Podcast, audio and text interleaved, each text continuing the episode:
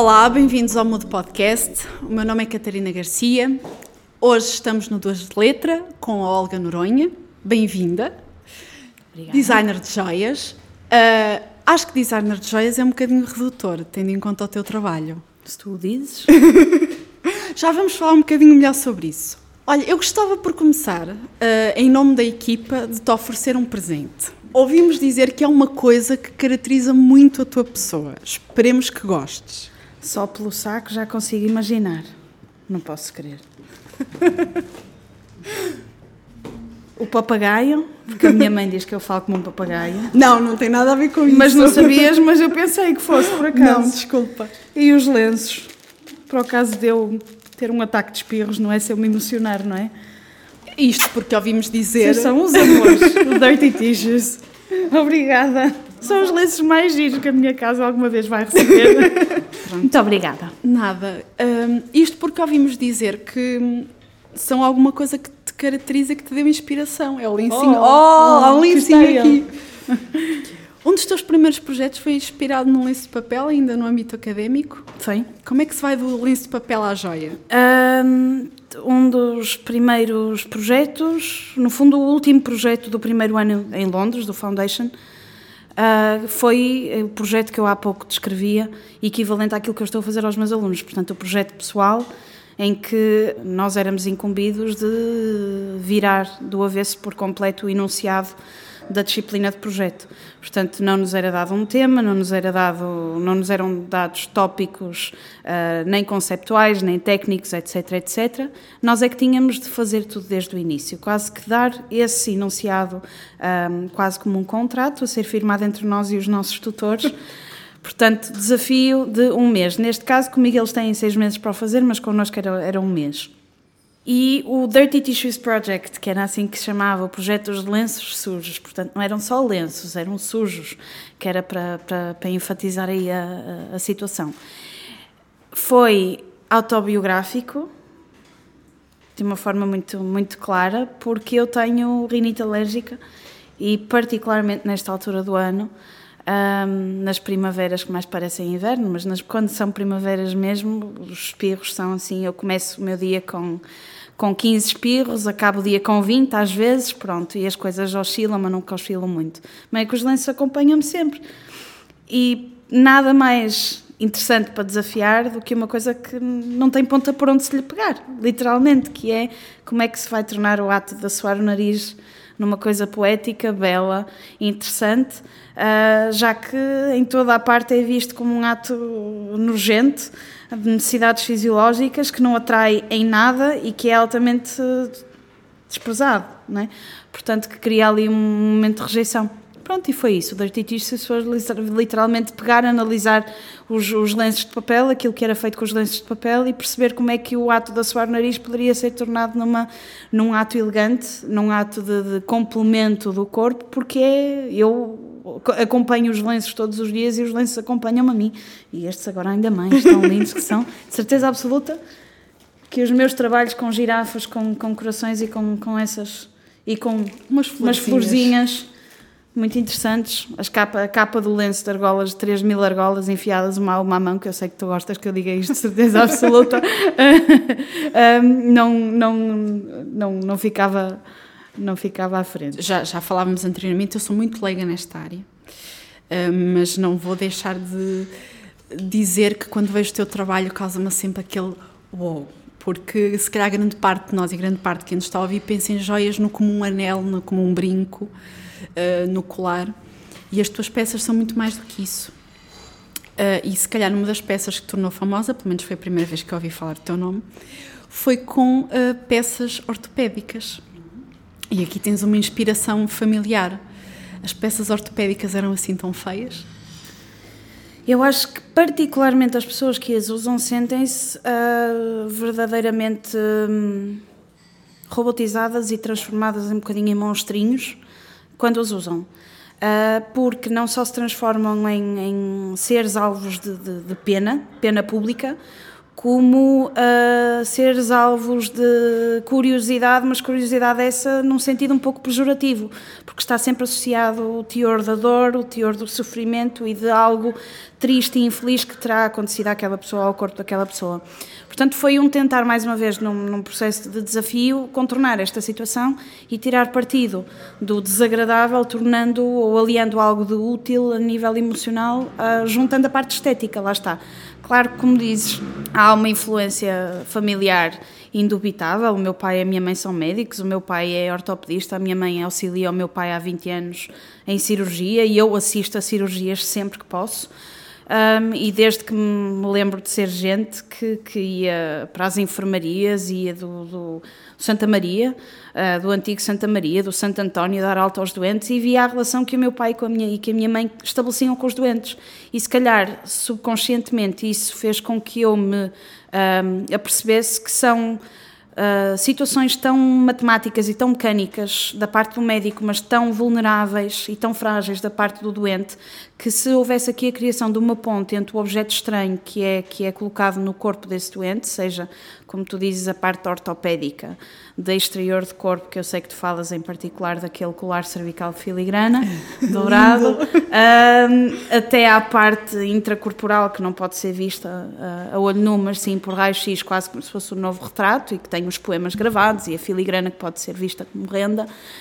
Um, há aí a união do útil ao agradável, que é porque não dar valor ou acrescentar valor ao corpo no momento em que o corpo está fragilizado, mas sendo o paciente um participante ativo, tendo escolha, que é algo que nesses momentos não existe. A escolha é agarrar num terço e rezar uma Ave Maria ou rezar um Pai Nosso. Até os mais, os menos, os menos crentes provavelmente o fazem. Portanto, é, é um pouco isso. Há aqui um trabalho então de ajuda em autoestima. Uh, eu não diria autoestima, mas se calhar levantar emocionalmente. A minha intenção não é o gostar ou não mais do seu corpo. Deixa-me só, se calhar, fazer aqui um, um pequeno rewind. Tu disseste que quem pensa em joalharia pensa no anel, pensa no brinco, pensa no polar, mais do que legítimo. Até eu comecei por pensar nisso. E se calhar por pensar demasiadas vezes é que comecei a fazer algo que sai disruptivamente de uma forma uh, brutal dessa, desse, desse ciclo um pouco vicioso, Sim. não é? Que é comum da, da joalharia. Portanto, o luxo. Aqui aquilo que eu sugiro é que o luxo está no processo de personalização, mas não é estético necessariamente. É o processo ativo em que o paciente, o médico e o joalheiro, ou o engenheiro, ou designer, ou o que o seja, trabalham em simbiose para se haver uma interajuda. Portanto, é tudo muito dourado, pode ter uns diamantes para lá cravados, mas se for cor-de-rosa e às pintinhas, com um material muito pouco nobre, é na mesma joalharia medicamente prescrita. E é assim porque o doente quer, porque se sente mais apegado ao corpo que lhe é colocado no corpo num momento de fragilidade porque a pessoa não quer. Mas se eu tenho que ter e tenho que ter, espera lá, deixa-me lá tornar isto uma coisa um bocadinho mais apelativa para mim e para os outros, se calhar, dependendo dos níveis, lá está como tu falavas, mas eu acho que não me estou a conseguir explicar. Mas autoestima não é a palavra.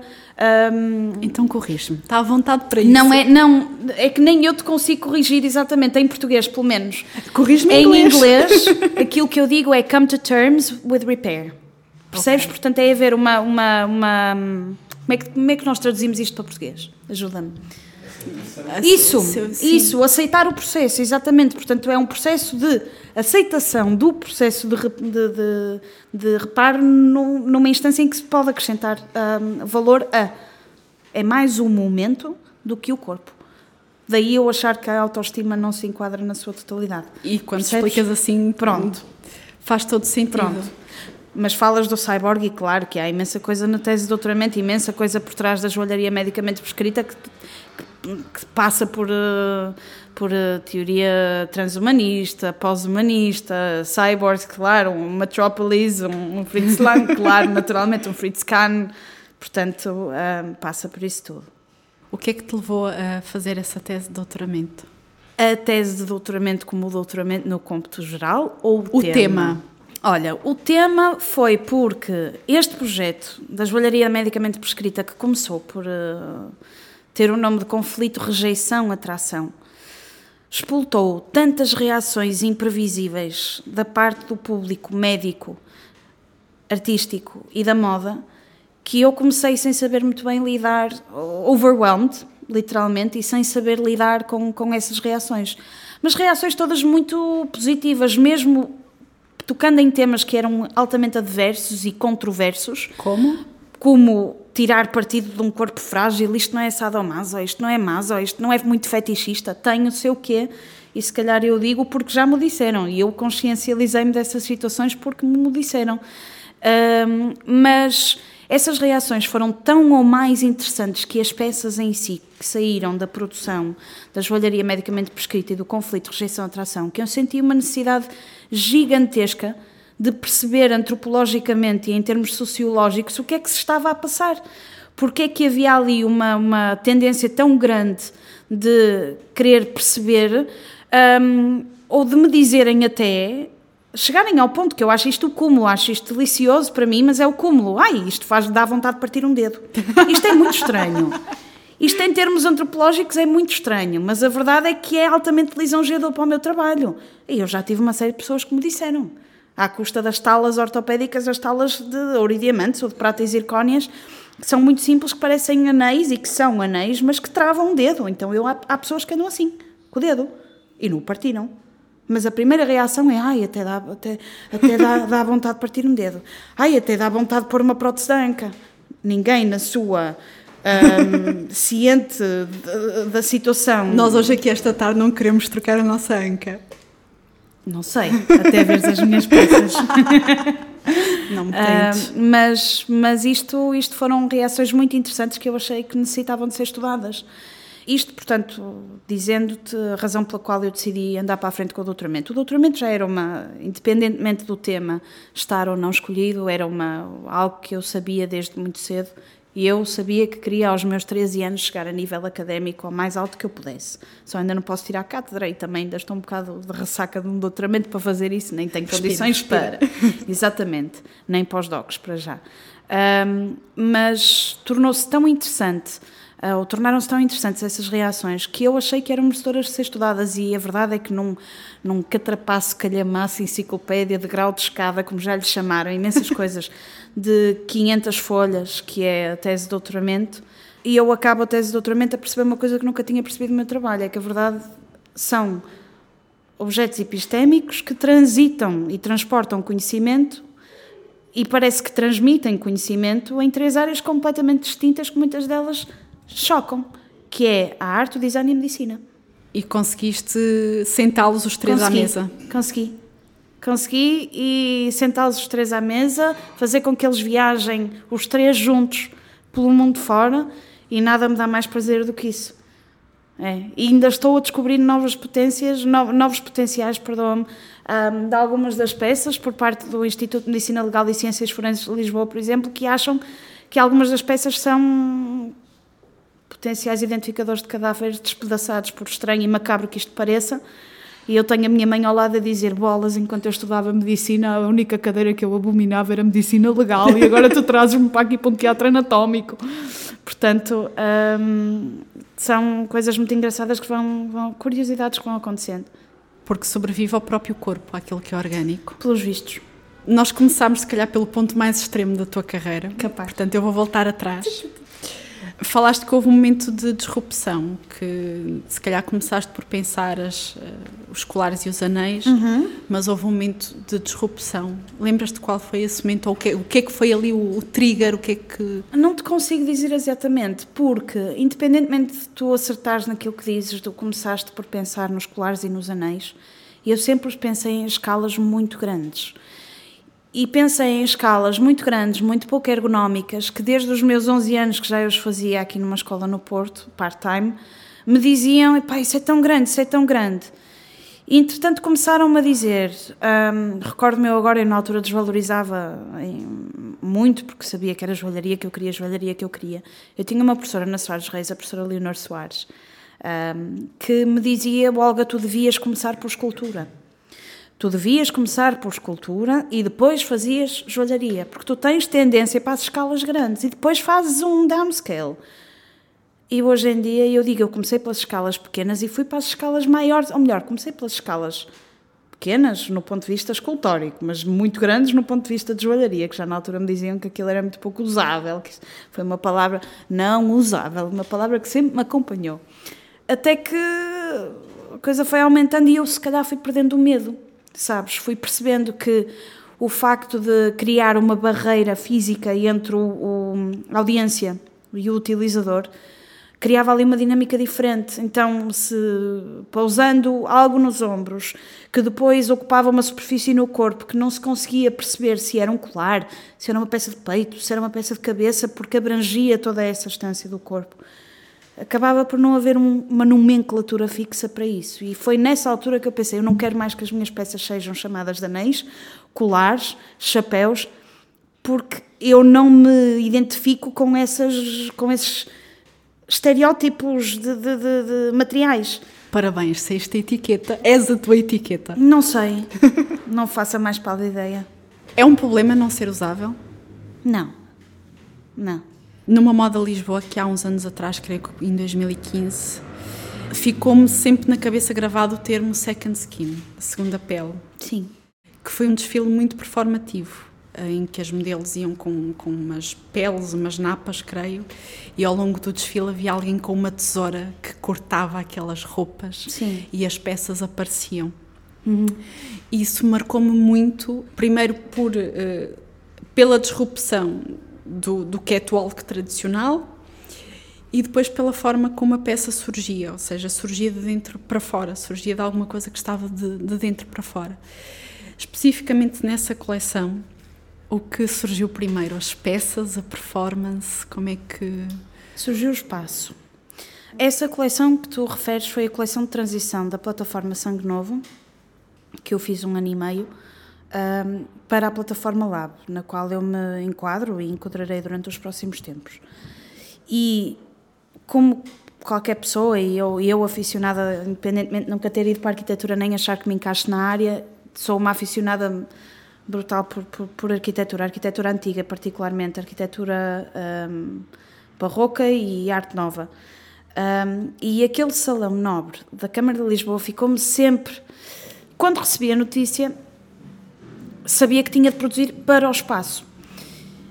Então pensei: cristais, cristais só que eu quero cristais associados a sangue, porque o cristal, com o cristal do lustre, com a talha dourada, vai fazer brilhar isto de uma forma fantástica. Mas eu tenho de desconstruir totalmente o brilho do cristal. Portanto, eu tenho que lhe dar a tal parte visceral e dizer que o encanto não está bem ali como a maior parte do cristal contextualizado está. Um, depois voltou outra vez à, à baila o tema médico, como, como quase sempre. Portanto, os cristais eu já sabia as cores que eu queria. Eu sabia que queria fazer um mapeamento cardíaco, portanto, achava, sempre achei, e sempre foi, se calhar, dos consultórios médicos, como te disse, que, que acho que a minha infância me influenciou de uma forma muito, muito afincada. Um, os mapas bidimensionais de um corpo tridimensional Uh, portanto, eu pensei que, que estava na altura de eu tentar fazer um pouco daquilo que já tinha feito na minha primeira performance, que, que tinha os tons de pele de outra forma, não era? Nas restrições, na, na, na contextualização via moda da joalharia medicamente prescrita, mas desta vez com um ato cirúrgico em passarela. Portanto, aquilo era o pós-cirúrgico. Em passarela, no fluxo sistema cardiovascular, fluxos SCV, era o cirúrgico now, cirúrgico agora. Questões de beleza. Quem caminha, quem desfila, são gazelas andantes, são seres supostamente perfeitos, um, cânones de beleza em muitos pontos de vista, com simetrias perfeitas ou quase absolutas em que eu decidi picotar, dizer que afinal a perfeição, claro que as alertei, calma meninas, que eu não estou a dizer que vocês são imperfeitas nem feias, eu tenho muito boa relação Como com é que elas. As reagiram? Elas reagem sempre magnificamente bem aos desfiles que fazem comigo, porque eu dou-lhes uma participação mais educativa. Eu digo-lhes, está aqui a história, eu faço-lhes um briefing em português e em inglês, conto-lhes uma história e digo-lhes, vocês são as rainhas da história, vocês são as performers, façam dentro disto do guião, façam o que quiserem. Façam a cara que quiserem, sorriam, façam cara de dor, façam manquem se quiserem, sintam o que está a acontecer, porque se sentirem, as pessoas vão sentir com muito mais facilidade. Ao longo do tempo, eu fui percebendo as que mais sentiam, fui pedindo que elas fossem recorrentes, portanto, pedindo que elas fossem repetentes, Sim. melhor dizendo, nos desfiles, e as pessoas têm vindo a, a, a sentir cada vez mais as emoções e os sentimentos implícitos nas peças. Mas sim, o ato de cortar era efetivamente o perfeito imperfeito, o belo não belo, aquilo que eu estou a, a, a denunciar como precisa de reparação e os ventrar. Eu estava a esventrar meninas ali no meio da passarela, num salão nobre em que essas coisas não acontecem. Eu estava a mandar retalhos de pele e a mostrar sangue, que eram cristais. E as reações foram fantásticas. Eu revi o vídeo há, há muito pouco tempo e o primeiro modelo que, que entrou e a senhora que cortou, e tanto o modelo como a senhora que estava com a tesoura estavam perfeitamente sem reação, muito, com ar muito. Não se passa nada, muito anestesiado. E as pessoas todas à volta levantaram-se com os telefones, tipo, o que é que vai acontecer aqui? O que é que se está a passar? Eh, isso foi a mim prendeu-me completamente. Eu vi do início ao fim, sendo que não sou pessoa de ver um desfile do início ao ainda fim. Bem, ainda bem. E eu vi aquele ainda desfile bem. do início ao fim. Vou voltar a um ponto que tocaste. Sim. Quando falas do, do dos dois polos, do, do bonito e do. Tu usaste outro termo que eu agora não me lembro, mas eu vou usar o, o perfeito, o belo, perfeito. Sim. Quando, se calhar, quando entramos nestas áreas, uh, nas áreas com que tu lidas, tens aqui uma participação muito ativa na moda, enquanto, enquanto as tuas peças, as tuas joias entram nesse, nessa área. O feio tem espaço? Tudo tem espaço tudo tem espaço e todos os conceitos são altamente subjetivos. Portanto, aquilo que é feio para mim poderá não ser feio para ti, poderá ser altamente atrativo e belo. Um, e se nós, se cada pessoa que trabalha com esses conceitos souber um, jogar bem com eles, pode tirar um partido fenomenal. Portanto, tudo, tudo tem espaço. E hoje em dia, mais do que nunca no mundo da moda, aquilo que teoricamente e a nível geral é para a sociedade feio, imperfeito, é mais utilizado como, como um chamariz de atenção no, no, mundo da moda. E há muitos exemplos. Manequins com vitíligo, manequins com tumores no Sim. meio da testa, manequins com, com, com doenças congénitas que, que, que, que são. Uh, acho que me é permitido dizer. Uh, eu ia dizer monstrinhos, mas isto sem, sem, sem ser pejorativo nem insultuoso, mas que parecem uh, personagens de um Harry Potter ou algo assim, de um Harry Potter, não de um Lord of the Rings ou algo do género, portanto, e são, são musas. Portanto, tudo, tudo acaba por ser uh, tomado como, como meio de inspiração, como pontos de, de, de referência. Quando crias uma coleção, queres contar uma história? Se eu te quero contar a história de criar a coleção ou se eu quero contar a história da coleção. Podes responder Quando... às duas. um, eu não quero contar uma história uh, nas coleções que criam. Eu quero que as pessoas que, que veem as coleções ou que veem o momento da apresentação das coleções, por isso é que eu digo que geralmente trabalho para o espaço, nem sempre é assim, porque nem sempre saio do espaço com antecedência, mas a maior parte das vezes as coisas juntam-se e acabam por, uh, por ser criada uma simbiose muito pouco planeada, muitas das vezes como nesta última, em que eu agora olho para a coleção e acho que a coleção não faria sentido em mais nenhum sítio e a verdade é que eu não escolhi estufa para fazer coleção, foi-me dada uma estufa, já estava a coleção feita. Portanto, um, mas eu não quero contar uma história, eu quero que as pessoas sintam aquilo que eu sinto naquele momento. Cada coleção é um retrato tridimensional daquilo que vai unidimensionalmente dentro de mim naquele preciso momento. Portanto, a intempérie era o intempérie de, tempo, de temporal separado, porque depois da tempestade vem a bonança, mas estava alterado tanto com a música e a passada que as manequins tomavam, o repertório da música alterava a noção de intempérie, como as manequins parecidas ninfas saídas da água, que era aquilo que eu lhes dizia, vocês vão desfilar pesadas ninfas saídas da água, a escorrer água. Portanto, nenhuma delas estava molhada nem com água, nem a escorrer água, mas era isso que eu queria que elas sentissem a caminhar. Uh, o tilintar dos cristais explotava sensações, muitas vezes de calma, que eu sei, e com o próprio repertório, mas um Rachmaninoff com cristais a tintilar, com um, uma cadença a ser tocada por um miúdo prodígio de 13 anos. Em luz, elas vestidas de branca, ninfas. Há aqui alguma coisa que não bate certo. Há aqui alguma intempérie na cabeça de quem criou esta situação. E era o que estava a acontecer. E no final, a emancipação da calma veio no escuro, em que tudo se revelou. Portanto, o escuro revelou a luz das peças, que era a fênix em chamas, que parecia pareciam cristais de lustre brancos e transparentes. Portanto, estava o circuito, o, o, o, estava completamente alterado e as noções visuais eram completamente diferentes às noções emocionais que as pessoas tinham naquele momento. E eu tive a prova quando as manequins chegaram ao backstage todas a chorar. Não houve uma única que não tivesse lágrimas nos olhos. Portanto, eu acho que esse foi, esse foi o momento mais histórico até hoje num desfile meu. E se eu pudesse revivê-lo todos os dias, eu revivia todos os dias. Todos os dias. Tenho muita pena quem nos está a ouvir que não está a ver o brilho dos teus olhos agora. As conversas com brilho. As conversas com brilho, como falávamos no outro dia. Um, que é isso que me encanta em conhecer, em conhecer quem queria como tu. Vou voltar ao registro da entrevista tradicional. Começaste muito cedo, disseste que aos 11 anos já andavas aí pela Soares dos Reis a experimentar umas coisas. Não, aos 11 anos eu não andava pela Soares dos Reis. Eu entrei pela Soares dos Reis com, no décimo ano. Portanto, não sei o que é, 14, 15 anos, mais Por ou aí, menos. sim. Um, mas eu comecei como qualquer outra miúda nas miçangas e, e nos fios, não é? Aos 6 anos. Entretanto, a minha mãe, como Sabe, Só que há miúdas que nunca saíram de lá, como pronto, eu. Pronto, mas é normal, é normal. Mas, Mas isso, conta, isso conta. começa, é, uma, isso é, É verdade. Certo, pronto. Portanto, depois também, se calhar, há quem olhe para alicates e não lhe chame nada a atenção, porque alicate até é associado a, a homens. Ou, depois há quem, vá à minha Canalização ofici- há, há quem vá à minha oficina e veja máquinas de furar e rebarbadeiras e essas coisas e acha que eu sou uma mulher altamente bruta. Que se calhar não fogem muito à realidade, mas pronto, também tenho o meu quê de sensível e de feminino, acho eu. Ahm, mas aos, aos meus seis anos, cinco, seis anos, lá andava eu com as miçangas, né? E pelos vistos tinham, era descarado o suficiente para ir para a praia com a minha tia tentar vender aos desconhecidos, que é coisa que eu hoje em dia não consigo fazer, nem não para a praia vou, muito menos pedir dinheiro. Ahm, mas pronto, passo pasta a agentes.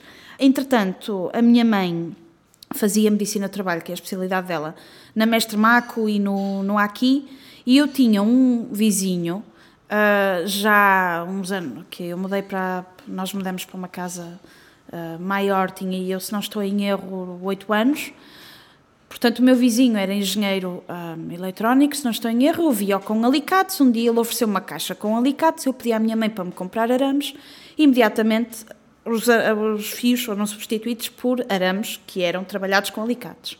E eu fechava-me no, no, num espaço que nós tínhamos e que nós temos em casa dos meus pais, que ao qual nós chamávamos ateliê, que no início foi construído para, para a minha mãe pintar, que ela pintava na altura. Ah, e eu fechava-me lá horas e horas e horas com uma, lembro perfeitamente que a, a mesa era de vidro e para eu não, não riscar a mesa a minha mãe punha uma manta da TAP que a TAP dava antes, vermelha, Bons quentinhas, é, exatamente, enquanto não era low cost. Ahm, então eu fazia as joias que, que, que hoje em dia, e há muitos anos, chamo de, de joias da pré-história. Eram joias de pura inocência. Eu gostava muito de as, de as conseguir fazer hoje em dia. Era quase como voltar atrás e não saber ler e escrever. Às vezes era, era interessante ter essas sensações. Ahm, até que um dia, aos meus 10, 10 anos, precisamente, porque foi na época, foi entre o Natal e a passagem de ano. Eu faço anos no dia 1 de janeiro. Ahm, aos meus 10 anos, uma amiga nossa foi ter com a minha mãe, eu estava lá em casa, levou-nos um convite e disse-nos: Olha, há uma escola de joalharia part-time, ahm, que tinha formação profissional, que alberga e dá formação a meninas como a Olguinha. A minha mãe é a Olga, eu a Olguinha. Ahm, podias lá levar, elas vão ter uma exposição na Galeria das Antas, a exposição de Natal, a exposição em venda, falavas com o professor e não sei quem, mostravas aquilo que fazes, mas ah, só, só entoava na minha cabeça, meninas, meninas, meninas, meninas da tua idade, e eu, vamos lá. Pronto, porquê? Porque antes de- disso, isto só voltando atrás, o meu pai nasceu no Brasil e eu tinha um sonho de criança que era ir ao Brasil. E aos nove anos os meus pais concederam-me hum, essa vontade, realizaram-me esse sonho e lá fomos ao Brasil a vários sítios. E o que eu mais me recordo foi de ir a Minas Gerais, Ouro Preto. Ouro preto eu comprei com os dinheiritos que eu tinha, os topázios imperiais e essas coisas, tudo em bruto, né? E o meu pai lá me ofereceu uma ou duas pedritas um, lapidadas que eu até hoje ainda não tive coragem de as tocar, que eu acho que elas são ali uns marcos para mim gigantescos. Então as miçangas foram postas de lado e começaram as pedras a ser utilizadas. Calhaus da rua, inclusive. Pronto, pedras, arames e alicates. Chegou o dia dessa exposição, pleno inverno, lembro-me que a minha mãe ia com um casaco de peles um, comprido até aos pés, eu ia com uma carteira azul de ráfia, lembro-me como se fosse hoje, com uma caixa, também azul escura, de papelão lá dentro, cheia de peças. Eu convencida que ia chegar lá e ia ver meninas. Bem, chega à galeria, vitrines fantásticas, joias de prata, ouro e pedras, não sei o que, sei que mais. Olha à minha volta, eu 10 reis de gente começo a ver 30 anos, 40 anos, 20 anos, eu pensava, onde é que estão as meninas escondidas lá embaixo, só pode. Pronto, não havia meninas, e a minha mãe, oh mãe, as meninas, e elas, oh filha, não sei. Bem, as meninas eram essas estas tais senhoras que eu vos digo de 20 anos, 30 anos, 40 anos, não deixavam de ser pessoa que te falou não, deixavam, meninas. não deixavam de ser meninas. Aliás, não é? eu sou uma menina, calma Ah, aí, pronto, os senhores também eu 30 sou, também eu sou, também eu sou. Ahm, somos todos meninos e meninas, que é para não ferir suscetibilidades. Mais meninos que meninas aqui. Ahm, pronto, conclusão. O dono da escola, ahm, que não era o sítio onde nós estávamos, não estava lá, estava no gabinete atrás da galeria. E quem estava lá no, no, à beira das vitrines era a assistente dele, que eu já não me recordo o nome dela, sei que a minha mãe a abordou. E lhe disse: Olha, entregar-nos um convite para virmos cá, sabemos que isto é a exposição da Escola de Joalharia e Engenho Arte, ahm, porque a minha filha faz, faz algumas joias, ou faz algumas peças com arames e pedras e não sei o que, não sei o que mais. Ah, e disseram-nos que, que ela poderia inscrever-se na escola, portanto nós queríamos saber condições. Bem, a senhora olhou para baixo, não é? Como é óbvio. Ainda hoje em dia quase olham sempre para baixo, portanto, naquela altura ainda mais. Ah, Naquela altura ainda mais. Ah, não tenho problemas nenhums com isso.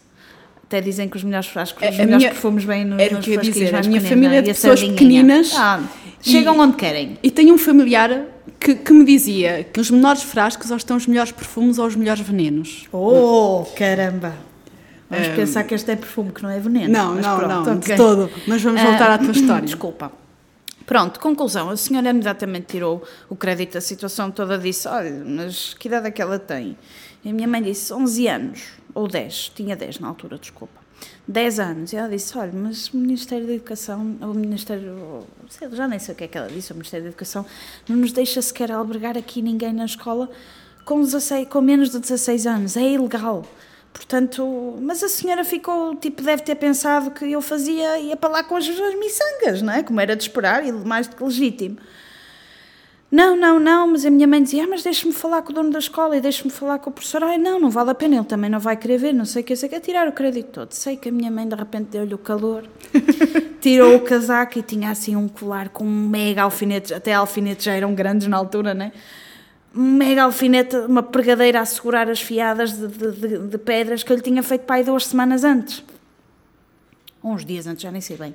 E a senhora zup, olhou para aquilo e disse: Onde é que a senhora comprou isso? E ela olhou e disse: Foi a minha filha que me fez. E ela pegou em mim e raptou-me para o escritório do, do mestre, que ainda é assim que eu lhe chamo hoje em dia. E eu fiquei assim um bocado. Pensei, alto, o passaporte de entrada já foi.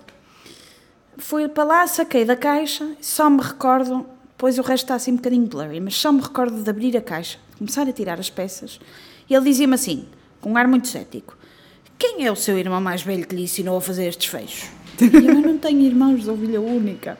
Mas é a sua mãe que faz isto, não sei o quê, o seu avô, não sei o quê. E este fecho, onde é que aprendeu? Ah, aprendi, inventei. Mas não viu imagens, não sei o quê? Não, nem tenho telemóvel, não tinha na altura.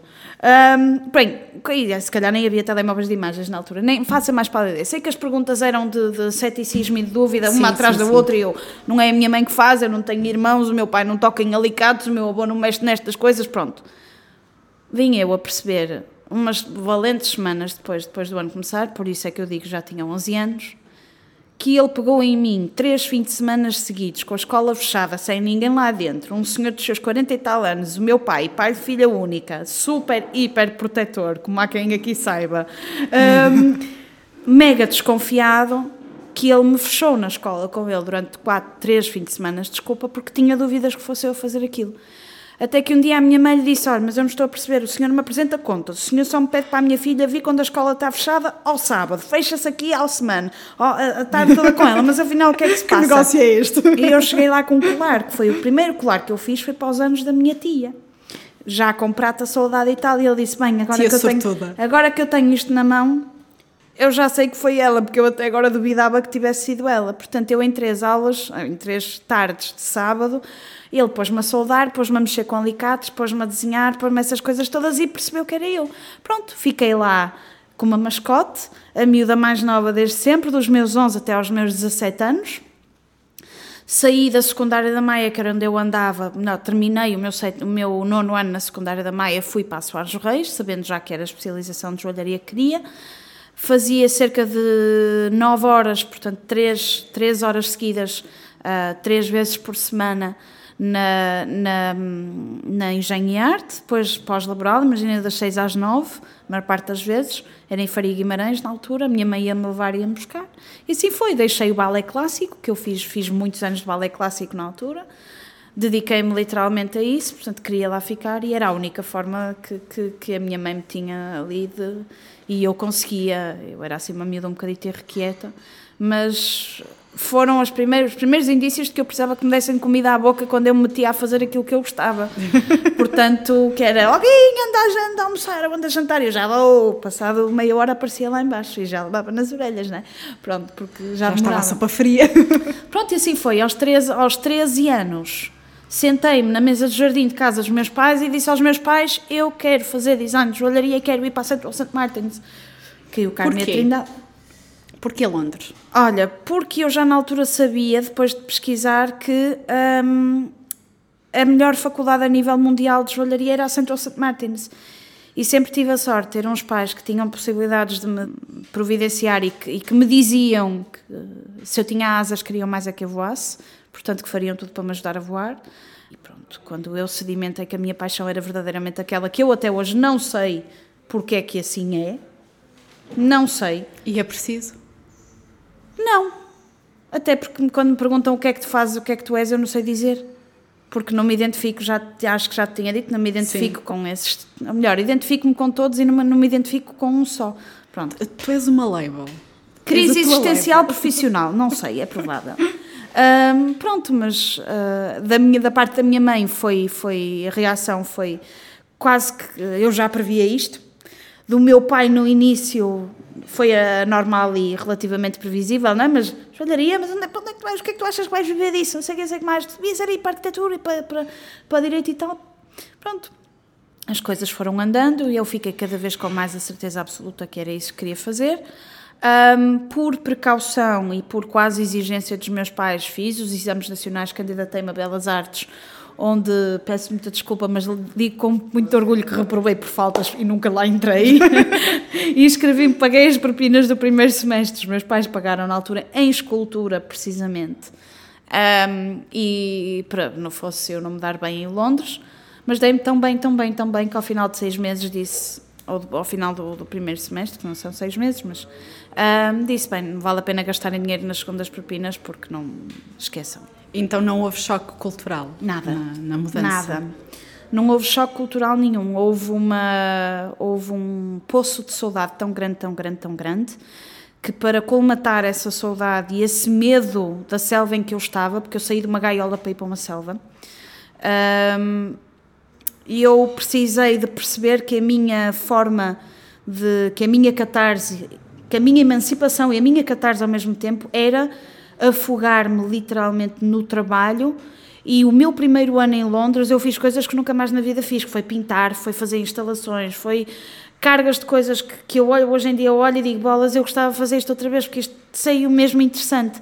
E não tenho nem vontade nem impulso para o fazer e naquele ano eu não me lembro de ter trabalhado tanto e de ter percebido que o meu trabalho era a solução para, para, para todos os males quase e que era efetivamente naquilo em que eu conseguia a forma mais fácil e não verbalizável de eu transmitir as minhas emoções e os meus sentimentos. Agora, e resultou bem. Se calhar a palavra trabalho é que não está correta, mas quem sou eu para, para dizer? Não, é, eu trabalho e tenho um hobby, eu tenho um hobby o tempo inteiro. Tá, é melhor? É melhor. Pronto, ok, está dito. Porque quem te ouve falar, eh, não é? Não, porque o trabalho implica uma carga horária e ter que dar contas a não sei quem. tem, tem. E quem, te, e quem te ouve falar parece tudo menos isso. Devo estar a dizer, na palavra trabalho, se calhar aqui, mas quem sou eu para, para, para usar as. Mas é o meu trabalho, é daquilo que eu trabalho? vivo. Sem certo? dúvida, sem dúvida. Eu digo que é um hobby a tempo inteiro pelo prazer que me dá. Mas também me dá naturalmente as suas Sortuda. frustrações. Também me dá naturalmente, sou muito sortuda, mas dá muitas frustrações, Que naturalmente que me dá. frustrações? Que frustrações? Frustrações do vício. Transformou-se um vício compulsivo. Que eu ainda há pouco dizia, quando eu não tenho o que fazer, eu arranjo que fazer. Arranjo que fazer porque o meu ritmo de, de necessidade de produção não precisa de ser física, precisa de ser intelectual. Eu preciso de ter a perfeita noção de que hoje acordo e quando me deitar eu vou saber mais do que aquilo que sei quando acordei. Eu tenho que ter essa plena noção quando vou para a cama. Eu hoje aprendi mais alguma coisa. E pode ser alguma coisa que eu não consiga enumerar, mas foi alguma sensação, alguma alguém que eu conheci que me deu mais uma pitada de, de, de, de, dinheiro intelectual para o, meu, para o meu tesouro, para a minha arca. Isso parece-me só um belo mantra de vida. Pronto, não sei. Eu nu- nunca lhe chamei mantra, mas é capaz. Quando é que estás satisfeita? Quando é que estás a, fazes uma peça e dizes agora está? Nunca está. Nunca estou nem nunca está. Como é que se lida com isso? Ah, por isso é que eu falo da, da tal, da tal ah, frustração, que é uma, uma palavra se calhar um bocadinho forte, mas como é que eu lido com isso? Eu lido ao ter uma mãe ao lado, que ao mesmo tempo funciona como a gente e que me diz ou parou. Chega, me dá um grito às vezes e me diz ou parou. não mexe mais. Porque senão, não, não, não, não, ainda tenho que fazer isto, ainda tenho que fazer isto, ainda tenho que fazer... Este é o meu ritmo normal. Começaste nas miçangas, foste para o arame, colocaste pedras. A última vez que eu dei conta estavas na fibra óptica, Sim, nenhum material te assusta. nada. Todos me aliciam. Como é que o material te inspira? Ele fala contigo? Ah, geralmente é o conceito que fala comigo, ou sou eu que falo com ele, não sei. Somos os dois, em diálogo. Ah, o material e o espaço e a dimensão e o volume são o veículo do conceito. Um, veículo estético e não só, eu transcendo o estético às vezes, eu também não gosto de, de o reduzir à, à, à parte estética porque muitas das vezes não é aquela situação do como esta última coleção, ah, isto é tão bonito, tão bonito, tão bonito. Uh, se nós falarmos de uma da, da WOD, da filigrana, do, do- dos veludos, das peças de metal, toda a gente, são poucos os que ficam indiferentes à estética da peça. Mas no momento eu sei que perceberam perfeitamente o que é que estava ali, quais eram as frases e as palavras que estavam implícitas naquela coleção toda e na música que, que, que, que acompanhava ou que dava dança à coleção. Quando vêm as peças isoladas, vêm as peças como peças imponentes, peças reais. Isto são palavras, não são minhas, são palavras que geralmente são ditas. Não obstante, existem outras coleções em que o elemento, o fator mais importante é a intriga, como esta última, que era o tal sentimento uncanny. Portanto, Sim. o material é sempre o veículo. Que não tem que ser necessariamente nobre, Não. claramente. Não, de forma alguma. Até pel- pelas escalas que eu trabalho, complicado seria que fosse sempre nova. A não ser que haja encomendas para tal, venham elas. Estás a dar aulas, continuas com as peças. O que é que, o que, é que sentes aí que ainda te falta? Não me falta nada. E isto, por estranho que pareça, hum, se calhar justifica-se pelo facto de que eu não sou uma pessoa que faz projetos. Portanto, não consigo, hum, não consigo. Se calhar consigo dizer-te, falta-me, e não é, lá está, outra vez, a palavra que falta não acho que se adequa. Ah, mas há aqui uma pequena lacuna que é o aproveitar das valências totais. Eu às vezes acho que se calhar conseguia fazer isto ou aquilo, ou conseguia fazer melhor aquilo ou aquilo outro, e o meu tempo e a minha dedicação a certas valências e ao aproveitamento de certas ah, capacidades não me deixa aproveitar ou capacidades intelectuais ou capacidades físicas de execução. Portanto, se calhar falta-me uma capacidade de organização dentro da minha do meu ritmo um bocadinho alucinante e hiper-perfeccionista de produção, seja ela escrita ou, ou física, falta-me essa organização. Mas eu também acho que não, nunca serei uma pessoa que se conseguirá entender muito bem se encontrar essa organização. Eu acho que é na desorganização, de certo modo, uh, e não necessariamente visível, que eu me que eu me hum, encontro os meus caminhos e traço os meus caminhos. Mas perguntas-me o que é que me falta. Deixa-me voltar à, à, à situação dos projetos, era aquilo que eu te dizia. E eu não acho que seja legítimo da minha parte dizer-te que me falta alguma coisa, porque eu não, como eu te dizia, eu não projeto.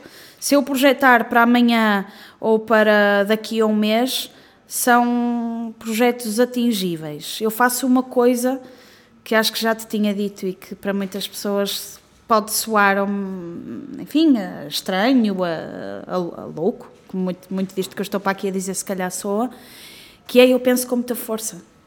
E eu, quando penso, penso com muita força e com muita genuinidade naquilo que gostaria, não é naquilo que quero, é naquilo que eu gostaria que acontecesse. São raras as vezes que isso não acontece, que não acontecem. Muitas das vezes, coisas que eu nunca na vida imaginei que me pudessem acontecer. Eu às vezes penso, ai, eu gostava tanto, era tão bom, era tão bom. Olga, deixa de ser tola, que isto não acontece. E não demora muitos dias e acontece. Uh, o que é que dizes aos teus alunos quando eles começam ou quando eles estão nesta fase? Estávamos agora a comentar que é fase de projetos, é fase de trabalhos finais. Uh, o que é que, enquanto professora, te sentes assim realizada? O que é que eles atingem e te realiza? Olha, eu digo-lhes várias coisas, mas... Se calhar, desculpa interromper-te, se calhar sim. os alunos às vezes não sabem, mas um professor às vezes também precisa sentir-se realizado e não é só com a nota. Não, e eu acho, eu acho que eu tenho a sorte dos meus já terem percebido a forma como me realizam, que é a recompensa que eles me dão é a dedicação que eles têm nos projetos deles, porque eu percebo que eles apreciam a minha dedicação para com eles na dedicação que eles colocam ao fazer aquilo que fazem. E o facto de eles me dizerem, professora, não vou vê-la porque vou para a faculdade trabalhar, isso põe-me extremamente contente. Muito mais contente do que tê-los a ouvir-me falar, como me ouvem todas as semanas, não a falar Ouvem da minha podcast. vida, claro, pronto, precisamente, sentados numa cadeira e, e, pensar que eles estão a sofrer um bocadinho daquele mesmo mal que eu sofro no meu dia a dia, que é eu tenho de ir, eu tenho de optimizar o meu tempo, eu tenho de rentabilizar o meu tempo, que eu tenho isto para fazer, eu tenho isto. Isto só mostra que eles querem fazer as coisas bem feitas e não há nada que me ponha mais satisfeita do que saber que eu estou a ensiná-los a sentirem-se assim e a, e a, a destacarem-se ao fazer as coisas com amor. Isso é uma das coisas que eu lhe digo também, é, é que os, os caminhos que eles vão percorrer durante o meio académico, na minha cadeira em particular, não sou eu que os vou traçar, eu dou-lhes os pontos-chave, eu dou-lhes os apiadeiros. Agora, as curvas contra curvas, linhas retas, menos segmento de reta, são eles que os fazem. E eu preciso é que me convençam. Eu sou uma pessoa muito difícil de convencer. Eu sou uma pessoa extremamente difícil de convencer, uma pessoa muito difícil para comprar as ideias que eles me vendem, por isso o poder de argumentação que eles têm de ter tem de ser muito grande. E Senti eu... muito feliz agora por termos-te convencido a vir oh, ao podcast. Não, por amor de Deus, não. Oh. Queres ser minha aluna? Oh, não me tentes. não. Faltou muito uh, mais. Não, pronto. Portanto, um, eu digo-lhes digo com frequência isso. E eu acho que eles já perceberam a minha linguagem. Assusto-os. No início, assusto-os propositadamente no sentido em que lhes digo muitas vezes que quero que eles façam apresentações orais e tenho alguns que entram em pânico. Eu digo, oh, minha gente, e eu também fiquei assim, com o que me disseram, mas depois de eu ter feito, agora se me puserem a falar, custa muito menos do que me custava de antes. Portanto, alguma vez vai ter que ser, e é bom que seja enquanto vocês têm alguém que vos guia. Que vos diz, digam isto, não digam aquilo, não solucem, olhem para ali, olhem nos olhos, olhem em frente. Portanto, enquanto vocês têm alguém que vos ajude, pronto, e as coisas vão muito melhor. Outra coisa recorrente, que é uma, um mote na, na minha vida, é tudo vale a pena quando a alma não é pequena, portanto. Que belo cada, mote. cada minuto que eles gastam a fazer aquilo que fazem vai influenciar o futuro deles. E é isso que eu quero que eles saibam e que eu acho que eles já perceberam. Olga, eu estou encantada. Eu acho que ficamos aqui mais horas e horas a conversar contigo. Eu vou agradecer-te muito, porque senão eu vou continuar Obrigada a fazer perguntas. Muito obrigada, muito obrigada a quem está aqui presente e a quem nos está a ouvir. Acho que tem aqui muito bom tema para pensar se está mudo nas suas paixões ou se realmente quer mudar. Obrigada. Obrigada eu.